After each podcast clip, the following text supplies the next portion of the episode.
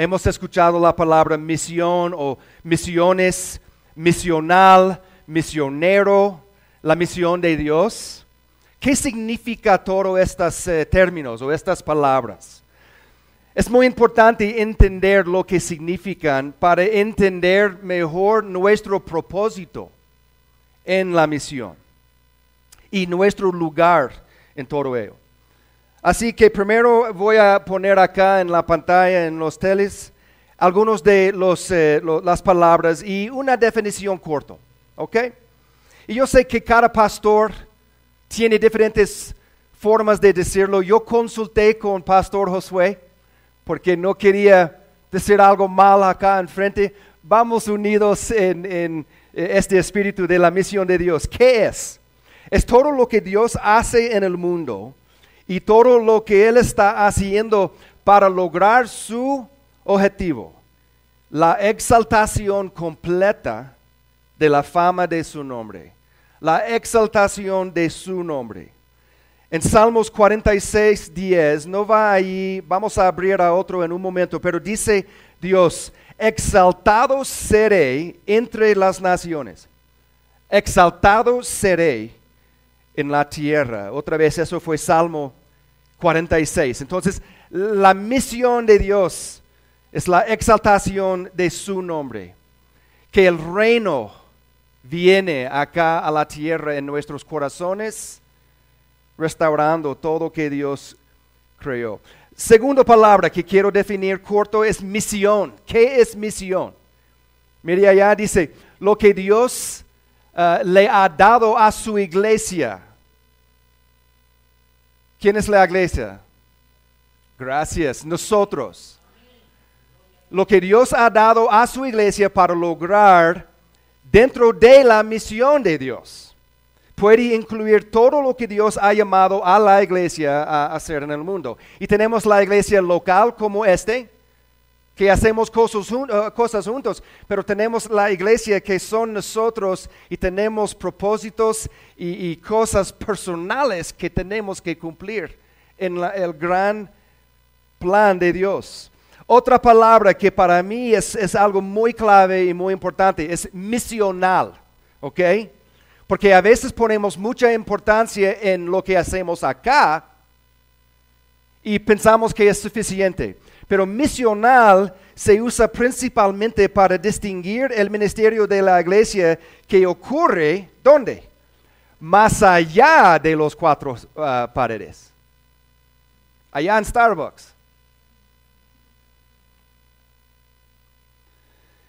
Esto es cómo vivimos en la sociedad y en nuestros trabajos, cómo hacemos eh, amistades en los lugares donde compramos cosas. Es cómo vivimos más allá con una misión de impactar esos lugares con el Evangelio. Nosotros no vivimos acá.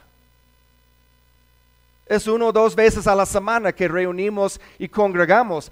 Vivimos allá y hay que vivir, la palabra es misional, misionalmente, con misión. Y otra palabra, seguimos, misiones.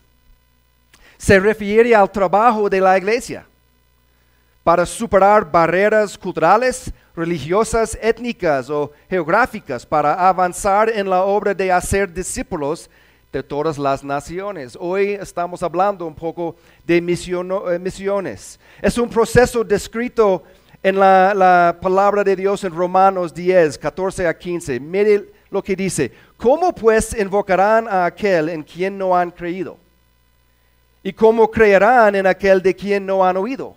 ¿Y cómo oirán sin haber quien les predique? ¿Y cómo predicarán si no son enviados?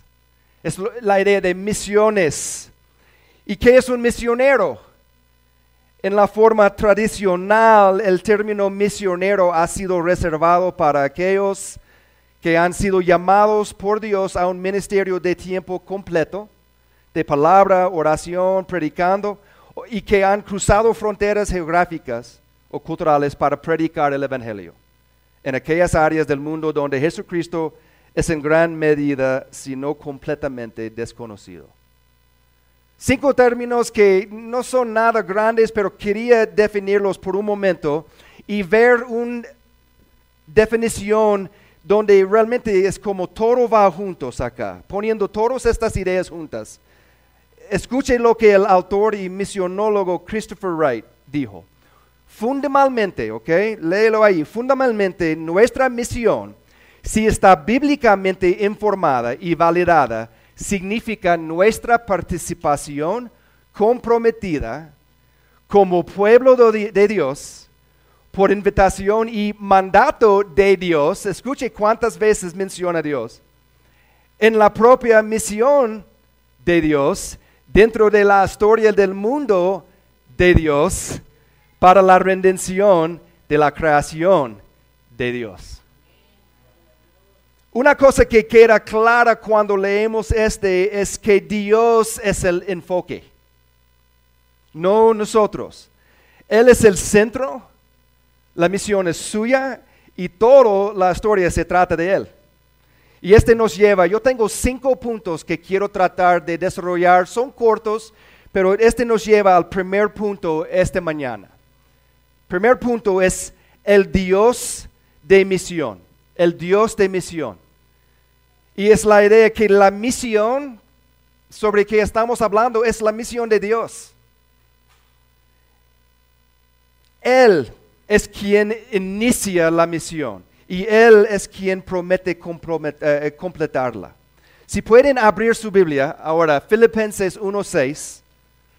Vamos a correr un poco rápido hoy, pero abre su Biblia a Filipenses 1.6. Yo voy leyendo de la traducción, la Nueva Biblia de las Américas, porque mi español no puedo leer en vosotros. Este, este tipo de español me cuesta. Entonces, Filipenses 1.6. Pablo nos recuerda de esta idea. Estoy convencido precisamente de esto, que el que comenzó en ustedes la buena obra, la perfeccionará hasta el día de Cristo Jesús. Responde a estas preguntas. ¿Quién inició la obra? Dios, Jesús. ¿Y quién lo va a completar? Jesús. Va conmigo un poco más eh, antes, 1 Corintios 3, 6 a 7. Es como tres, cuatro libros antes de Filipenses. 1 Corintios 3, 6 a 7, dice así. Y escuche otra vez, ¿quién es la estrella de esta misión? ¿Quién es el que hace la obra? Pablo dice, yo planté, Apolos regó, pero Dios ha dado el crecimiento. Así que ni el que planta ni el que riega es algo sino Dios que da el crecimiento. Veremos en un momento que, todos estamos invitados a tener un papel en esta misión, pero solo hay uno que recibe el crédito y gloria por cualquier crecimiento en esta iglesia, por cualquier cambio de vida, y es Dios, es Jesucristo. Como yo dije antes, es increíble ver todo lo que ha sucedido acá en México, en esta iglesia. Durante siete años, ustedes acaban de celebrar su aniversario de siete años, ¿verdad? Pero siempre tenemos que asegurarnos de dar el crédito a aquel que lo ha hecho todo. Solo somos vasos.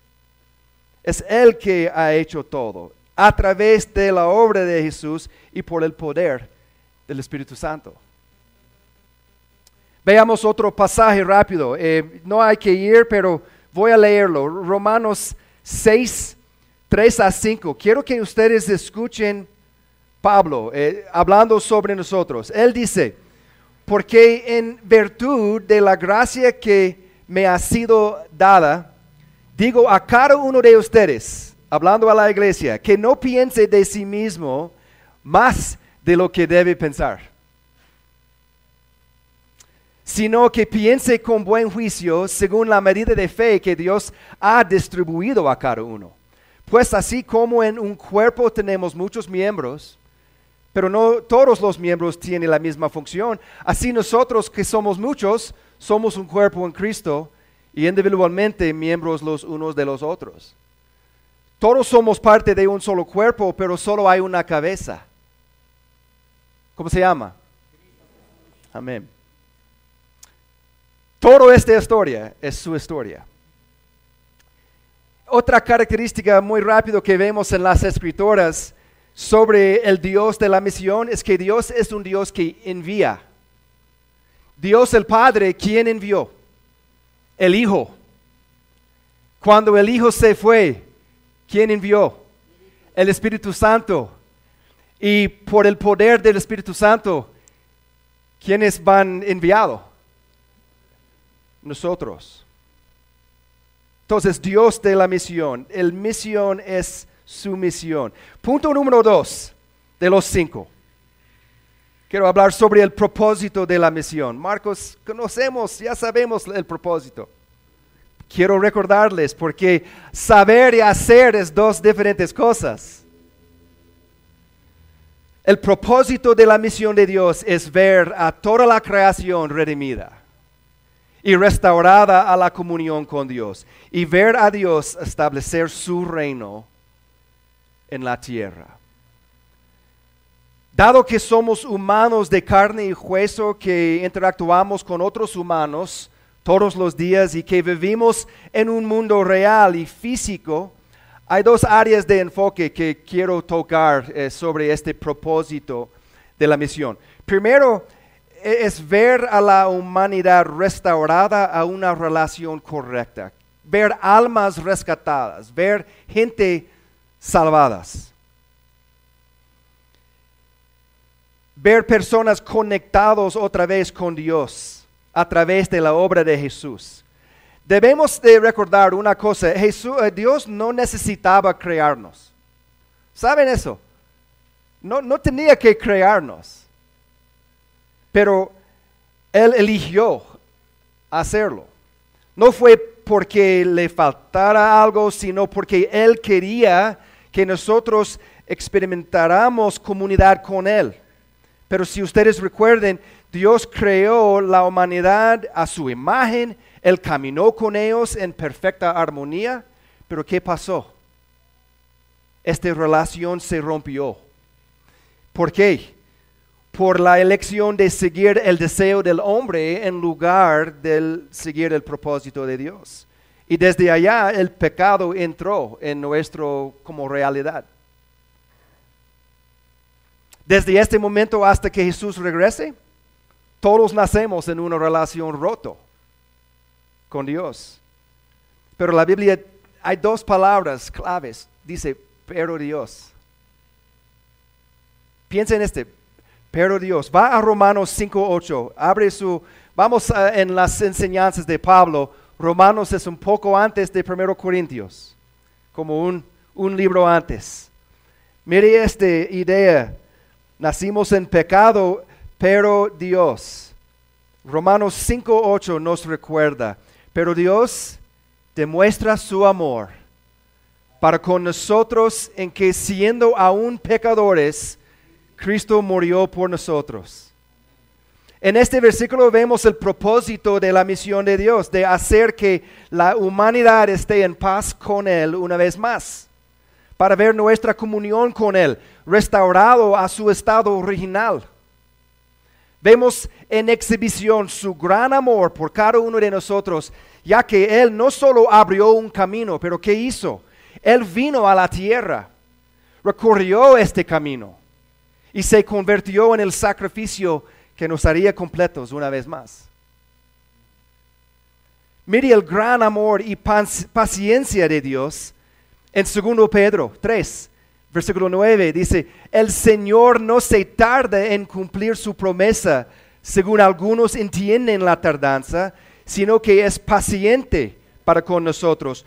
Escuche este, no queriendo que nadie perezca, sino que todos vengan al arrepentimiento.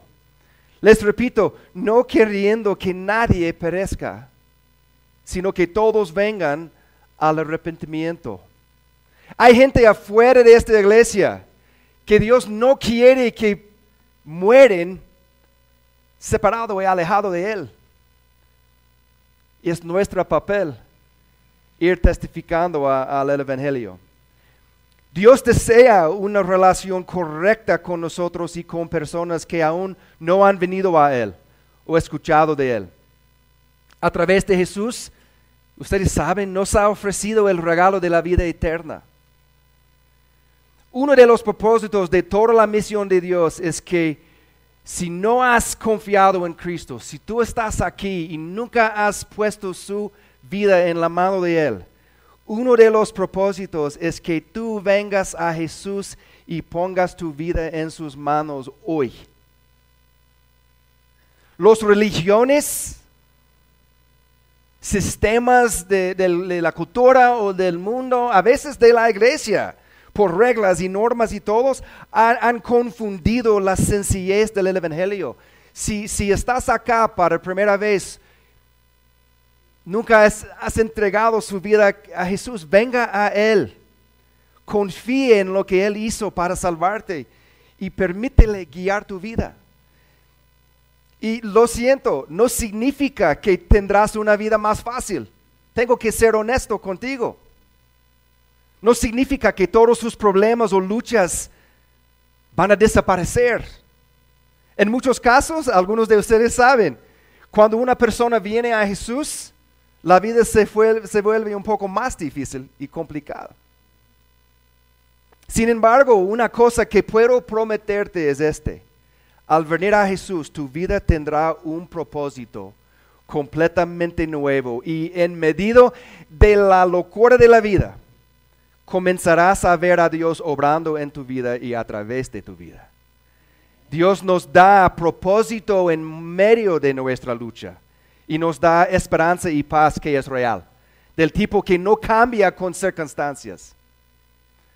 Él nos ofrece vida, la vida abundante como Juan 10:10 10 menciona. Entonces mi oración es que vengas a Cristo hoy, hables con uno de los pastores, con uno de la membresía, para saber más cómo entregar su vida a Jesús. No esperes.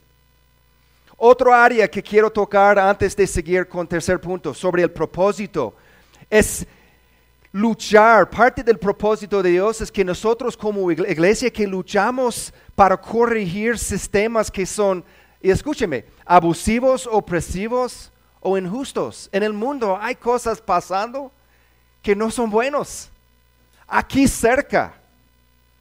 Ahí en Guatemala, donde nosotros servimos, queremos que la gente tenga una conexión personal con Dios, pero también estamos luchando contra cosas como el abuso de las mujeres.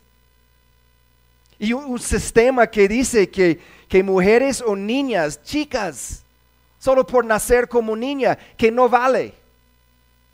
Es injusto, es feo, es mal. Y parte del propósito de Dios es que luchamos contra este. Otra cosa, si ustedes van dando a apoyar Deepstream, nos ayuda a luchar contra ciclos de abuso de alcohol que ha ido a, de control por generaciones allá. Ahí si eres un joven muchacho de 12 años, es tiempo de empezar de tomar.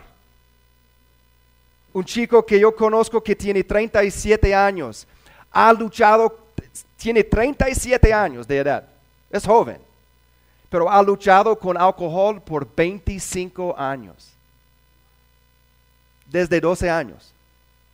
Tenemos que tratar de ayudar sistemas ser arreglado en estas cosas. También están apoyándonos ofrecer educación a chicos que nunca tenían la oportunidad antes son injusticias que existen. Entonces, estos mismos problemas existen acá en esta ciudad, en sus comunidades, en las vidas de algunos de sus vecinos, posiblemente en algunas de las vidas de algunos de ustedes. Y como iglesia, parte del propósito de Dios es que la iglesia se involucre en estas cosas y traer su reino a la tierra mientras que luchamos contra la uh, injusticia. Tercer punto. Vemos el Dios de misión, el propósito de la misión. Tercero es el mandamiento de la misión. Sabemos que es un mandamiento y quiero tocarlo. Momento corto. En un momento vamos a ver tres pasajes que nos da claramente esta idea del mandato. Al leer estos pasajes veremos que no hay nada más claro que este. Estos versículos contienen las últimas palabras de Jesús a sus discípulos, las mujeres, los hombres que caminaron con Él, aprendieron de Él, hicieron la vida diaria con Él, lo vieron ser crucificado, fueron los que realmente lo presenciaron resucitado y vivo. Normalmente las últimas palabras de una persona deben tomarse con gran importancia. Déjeme dar un ejemplo. Cuando, cuando yo tengo una cita con mi esposa, cuando voy a salir a cenar, y dejamos los tres hijos pequeños eh, con la niñera, normalmente les dejo instrucciones, ¿sí? ¿Ustedes hacen eso o han hecho con sus hijos? Y estas instrucciones incluyen aspectos de comportamiento, pero también cosas que me gustaría que completen mientras que yo no estoy. Cuando yo vuelvo de mi cita, ¿qué hago? Voy a revisar, voy a preguntar. ¿Ya te comportaste como te pedí? ¿Cumpliste o hiciste lo que te pedí? Voy a pedir de la niñera una lista de faltas y cosas. Una vara por cada cosa. No. Debería ser lo mismo cuando leemos eh, y escuchamos las últimas palabras de Jesús a cada uno de nosotros como seguidores. Tenemos que poner nuestra vista con, gran importancia sobre estas palabras. Vamos a Mateo. Ustedes han escuchado la gran comisión. No podemos tener un día enfocado en misiones o misioneros o la misión sin leer Mateo 28, 18 a 20 y, y otro versículo que vamos a ver en Marcos 16.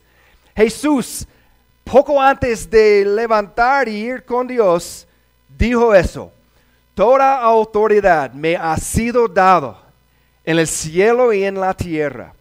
Vayan pues, mire cómo está escrito, vayan pues y hagan discípulos de todas las naciones, bautizándolos en el nombre del Padre, del Hijo y del Espíritu Santo, enseñándoles a guardar todo lo que les he mandado. Y recuerden, yo estoy con ustedes todos los días hasta el fin del mundo. Marcos 16, vayan, dice Marcos 16, 15, vayan por todo el mundo y prediquen el Evangelio a toda criatura. En estos versículos vemos la autoridad de Dios, de Jesús, para mandarnos. Toda autoridad es suya y siempre ha sido suya. Él es Dios creador, sustentador, supremo, sobre todo, desde todo lo que Él es, Él nos mira y dice, vayamos, que sale de los cuatro paredes y que vayan. Él no nos dice, y escuchen estas cosas, no nos dice, ah, mire, iglesia, si quieres, quizás podrían ir. No dice, si tienes tiempo en tu agenda, tal vez podrías usar parte de este tiempo para ir. O si, no tienes vergüenza y una vez que conozcas toda la Biblia puedes ir. O no, no, no. Ve al seminario, conviértete en pastor o misionero y luego puede ir. No, vayan. Y estaba hablando con gente normal como nosotros, vayan. Él simplemente mira a todos estos creyentes ahí en la montaña y dio este mandato. ¿Quiénes fueron estos seguidores? ¿Fueron educados, especiales y gente preparados? No. Hablando humanamente, ellos eran normales como nosotros. Trabajo duro, horarios ocupados, familias. Pedro tuvo esposa. Gente normal, vidas desordenadas, pecadores en recuperación. Dios sabe que lo que necesitamos no es nuestro poder o nuestro conocimiento, pero necesitamos Jesús. No es lo que sabemos, pero quién conocemos. Y vayamos por el poder de Él. Miren lo que Jesús les dijo que deben de enseñar. No fue opinión de Marcos. Dice, enseñándolos a guardar todo lo que les he mandado. Enseñarles lo que Jesús dijo, no enseñar mi opinión, sino enseñar y hablar sobre Jesús. Hacer discípulos de Jesús. El mandato a la iglesia, gracia abundante, es señalar personas a Jesús y su forma de vivir. Recuerde cómo iniciemos esta historia. ¿Quién es la estrella? Él. Veamos un versículo más en Hechos 1.8. Pastor Alex, los que participaron anoche en la cena, él dio un devocional sobre Hechos 1.8. Y ahí Jesús, últimas palabras otra vez, pero recibirán poder cuando el Espíritu Santo venga sobre ustedes y serán mis testigos en Jerusalén, en todos eh, Judea y Samaria y hasta los confines de la tierra. En los pasajes de Mateo y Marcos vemos el mandato de ir a todo el mundo, a todas las naciones, lo que a veces puede parecer como una tarea un poco grande para cumplir. Pero la idea es que todos desempeñemos un papel activo en hacer llegar el mensaje del Evangelio a todas las naciones. Si no puede ir, puede ser parte del grupo que envía personas que van. En este versículo de Hechos, Jesús comunica la misión de una manera un poco más cercana a casa. Serán mis testigos en Jerusalén. Ahí cerca, iniciando en su comunidad. Y mire también, observe en este versículo que Jesús nos está diciendo en hechos quienes somos. Serán testigos. Mateo y Marcos es lo que hacemos, hacer discípulos, pero serán testigos. Se nos anima a comenzar nuestro testimonio cerca de casa, donde vivimos, trabajamos y donde jugamos. Nuestros horarios son llenos y a veces pensamos que no tenemos tiempo ir, pero ya vamos yendo. Es hacer la misión mientras que vamos. Ver que en estos lugares podemos cumplir la misma misión. Pero no quiero quedar solo con mandato. ¿Ok? Yo no, yo no amo a mi esposa porque ella dice, Marcos, hay que amarme. Yo no siervo Dios porque Mateo dice hay que hacerlo. Yo he reconocido, punto cuatro, y este es algo que realmente quiero que capten, es el privilegio de la misión. Tenemos un mandato, sí, y debe de ser suficiente para que yo, a mí me voy. Pero es un privilegio, qué gran privilegio es ser invitado a una vida de misión con Dios. Como dije antes, Él no necesitaba crearnos ni redimirnos, pero Él eligió hacerlo debido a su gran amor por nosotros y por su gracia. Y mire, esta sola comprensión debería hacernos caer de rodillas.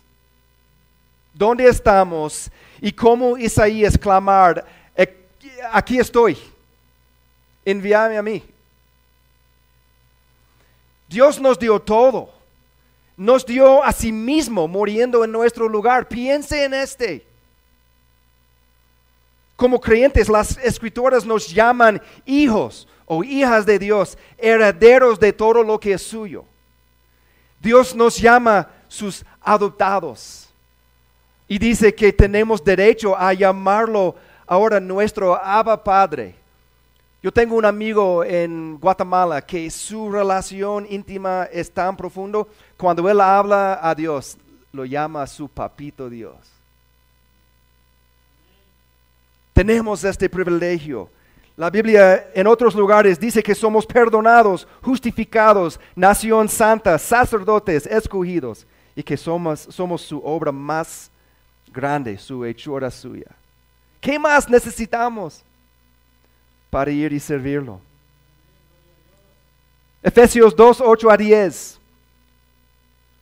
Porque por gracia ustedes han sido salvados por medio de la fe. Y esto no procede de ustedes, sino que es don de Dios, no por obras para que nadie se gloríe. Porque somos hechura suya, creados en Cristo Jesús para hacer buenas obras, las cuales Dios preparó de antemano para que anduviéramos en ellas. Entonces, estar involucrado en la misión sí, sí es un mandato. Pero qué privilegio. Una invitación a unirse con Dios en lo que Él quiere hacer en el mundo. Piense por un segundo conmigo en eso. El Dios Todopoderoso del universo nos invita a ver vidas cambiadas para la eternidad. Y todo por su gloria. Nuestro Dios creador nos creó en su imagen con la invitación. Yo, yo como feo pecador, me invitó a ser su, eh, su representante ante el mundo. Este es poderoso, es asombroso, es, es grande y no deberíamos necesitar más motivación para servirle y decir, sí Dios, estoy dispuesto. Entonces, hemos hablado sobre Dios de la misión, ¿verdad? Propósito de la misión, eh, mandato, privilegio. Tengo que terminar para que Pastor Paco no enoja conmigo y ustedes también, son mis amigos ahorita, pero quiero hablar terminando sobre el poder de la misión. El poder de la misión. Terminando de la misma manera, la misión es de Dios. Él es la estrella y Él es el Todopoderoso que da fuerza para cumplir cualquier parte de la misión. Volviendo a Hechos 1.8 por un momento, hay una frase que dice, recibirán poder. ¿Cuándo? Cuando el Espíritu Santo venga sobre ustedes. No recibirán poder a través de educarse en el seminario y tener toda su teología perfectamente entendido en su cabeza. Recibirán poder cuando el Espíritu Santo venga sobre ustedes. Como iglesia, somos enviados fortalecidos por el Espíritu Santo y armados con el poder del Evangelio. En 1 Corintios 2, quiero que escuchen palabras de Pablo y su humildad. 1 eh, Corintios 2, 3 a 5, su actitud es como nosotros debemos de pensar. Estuve entre ustedes con debilidad, con temor y mucho temblor. Y mi mensaje y predicación no fueron con palabras persuasivas ni sabiduría, sino con demostración del Espíritu y del poder. Para que la fe de ustedes, escuchen este, no descanse en la sabiduría de los hombres, sino en el poder de Dios. Y terminando, Romanos 1.16, el poder del Evangelio, escuche lo que Pablo nos recuerda, porque no me avergüenzo del Evangelio, pues es el poder de Dios para la salvación, para todo lo que el, que cree, de judío primeramente y también del griego.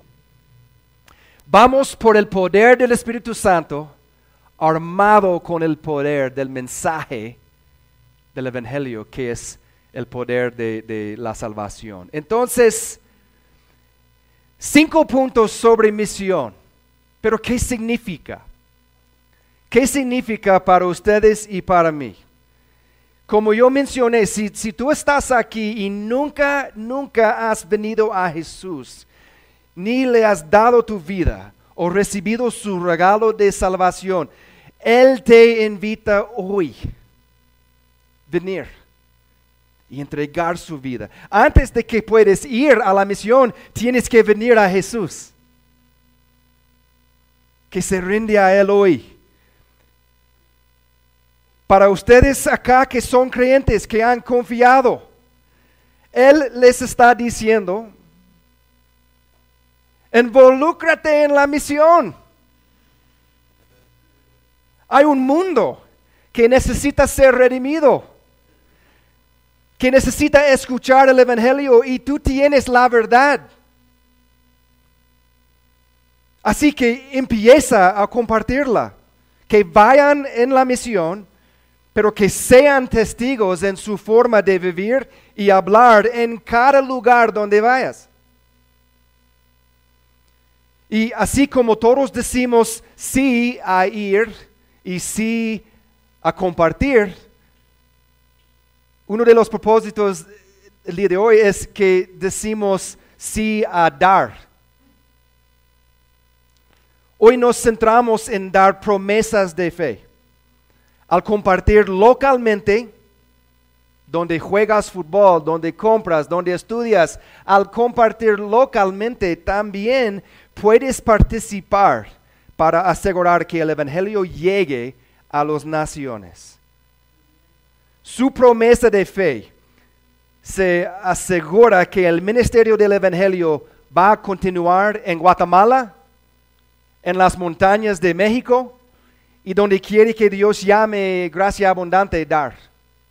Yo sé que ellos tienen un corazón recibir más misioneros y expandir la influencia del Evangelio en todo el mundo.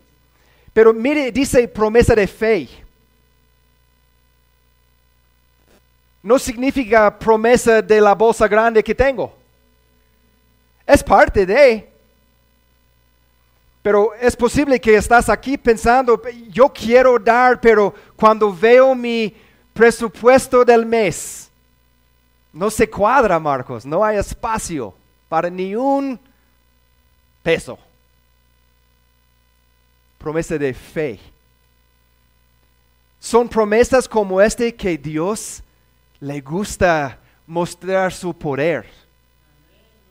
Si no tienes 500 pesos, yo no sé el valor de 500 pesos en dólares, pero mil pesos no. Lo que sea, lo que Dios ponga en su corazón, promételo. No importa si todo balancea ahorita, Dios va a proveer. Hemos visto milagros en Guatemala como no puedo explicar, solo a través de decir sí y después Dios llegó con la respuesta. Una vez más, gracias por permitirme compartir mi corazón con ustedes. Es un gran privilegio. Y, como iglesia global, como seguidores de Dios, todos juntos vamos comprometidos más y involucramos más al máximo en la misión de Dios para el mundo. ¿Me están siguiendo? de acuerdo. A Dios sea la gloria.